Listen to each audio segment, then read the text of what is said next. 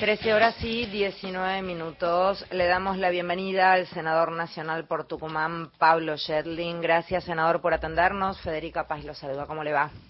Hola, Federica, ¿cómo estás? Tanto tiempo. Bien, bien. Muchas gracias, reitero. A ver, varias cosas. Primero, Tucumán como el epicentro este fin de semana de una gran movida. ¿Empezamos por ahí? Sí, la verdad que fue una fue un fin de semana muy especial, ¿no? Con la presencia de muchos gobernadores, vicegobernadores, intendentes, senadores, de diputados de nuestro espacio, gente de la CGT, también prácticamente toda la plana mayor de la CGT, de los gremios, sindicatos locales también de las provincias.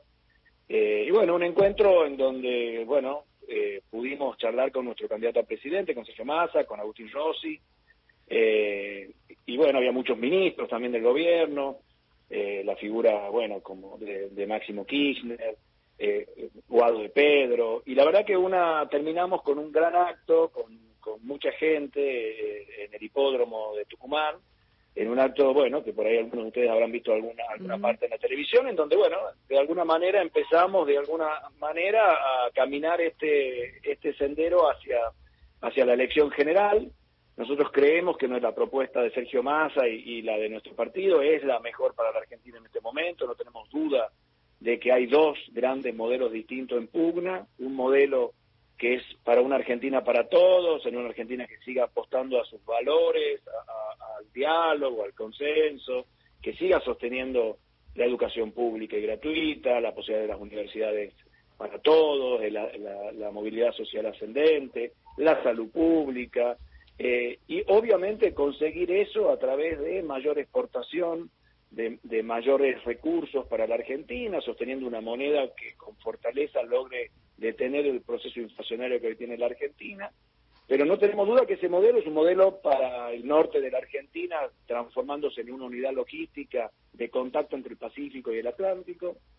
Ese es un modelo. Y el otro modelo es un modelo que desconoce el interior de la Argentina, que, que no cree en, en, la apuesta a una Argentina mejor, que no creen, que inclusive expresan que la Argentina es un país eh, feo, donde no vale la pena vivir, y la verdad es que me parece que esas son las dos grandes versiones, más son tres los, candidatos, son como dos modelos que se enfrentan, y me parece que bueno, que Sergio Massa tiene eh, en ese discurso, en esa, en esa convicción que se le ve, en esa capacidad de diálogo que tiene, una posibilidad de que le vaya mucho mejor en la elección general de lo que le fue en la paz.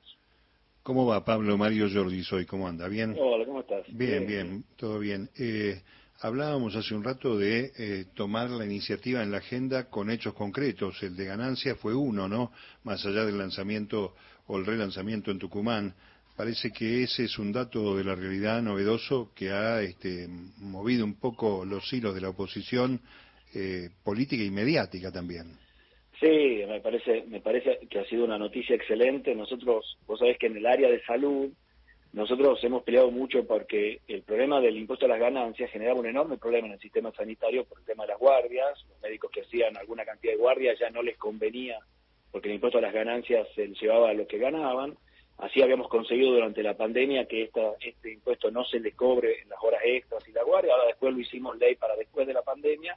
Pero bueno, la, el aumento del piso para arriba de 1.770.000 pesos para no pagar ganancias y sobre todo el proyecto de ley enviado al Congreso, te diría a pedido de la oposición, para que eliminemos la cuarta categoría, me parecen dos actitudes de correctas, que van en el camino adecuado, que son parte del discurso de Sergio Massa de toda su vida, que lo vemos, a los quienes lo hemos seguido sabemos que cree en esto, y me parece que de alguna manera también le cierra la boca a una oposición que desde la comodidad de sus bancas dicen mándennos, mándennos, bueno, ahí le mandaron, ahora que la voten, digamos, ¿no? Me parece, me parece que hay un poco de vuelta a la realidad en esta, en esta maniobra, en esta, en esta decisión de Sergio Massa, que a mí me parece súper acertada y que cierra una discusión eh, de hace mucho tiempo con el movimiento gremial, eh, que es que los ingresos salariales no son una ganancia.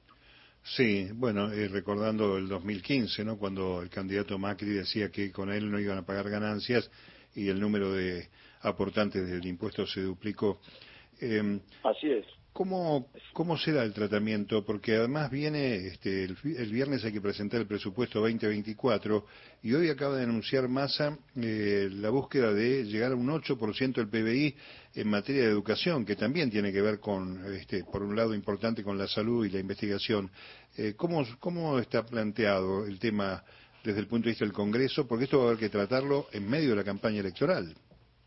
Sí, bueno, eh, nos sucede normalmente en los años electorales, coincide un poco el planteamiento del presupuesto con las campañas electorales. Me parece que en este caso tenemos como diferencial eh, a, favor, me parece que tenemos un candidato que es ministro de Economía, que, que ha aprendido y conoce de estos temas y que, bueno, lleva una serie de propuestas que son muy claras y concretas, porque muchas veces se escucha desde la oposición decir que lo más importante es la educación, que, que hay que la educación va a cambiar en futuro, bueno, cuando uno, uno puede decir estas frases, pero se concretan cuando uno pone en el presupuesto recursos.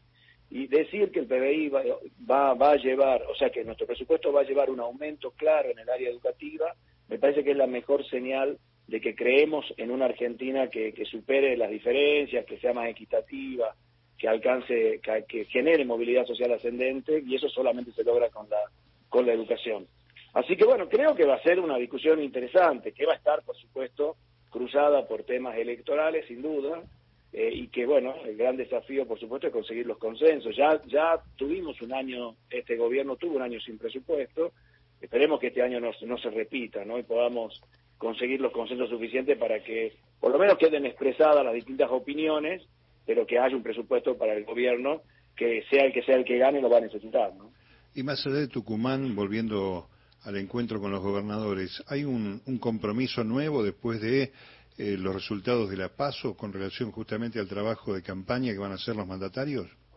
Creo que ha habido una severa, importante autocrítica de todos los funcionarios eh, y esa autocrítica es puntualmente que la PASO no, no se la desjerarquizó, de alguna manera no se le dio la importancia, se la desvalorizó eh, y eso me parece que es un error, fue un error estratégico, pero bueno, hay, hay que remediarlo y me parece que hoy por hoy el, peronismo, y me parece que también podría hablar por Juntos por el Cambio en el mismo sentido, van a trabajar de una manera diferente y me parece que va a haber eh, sorpresas en los resultados electorales de esta elección general.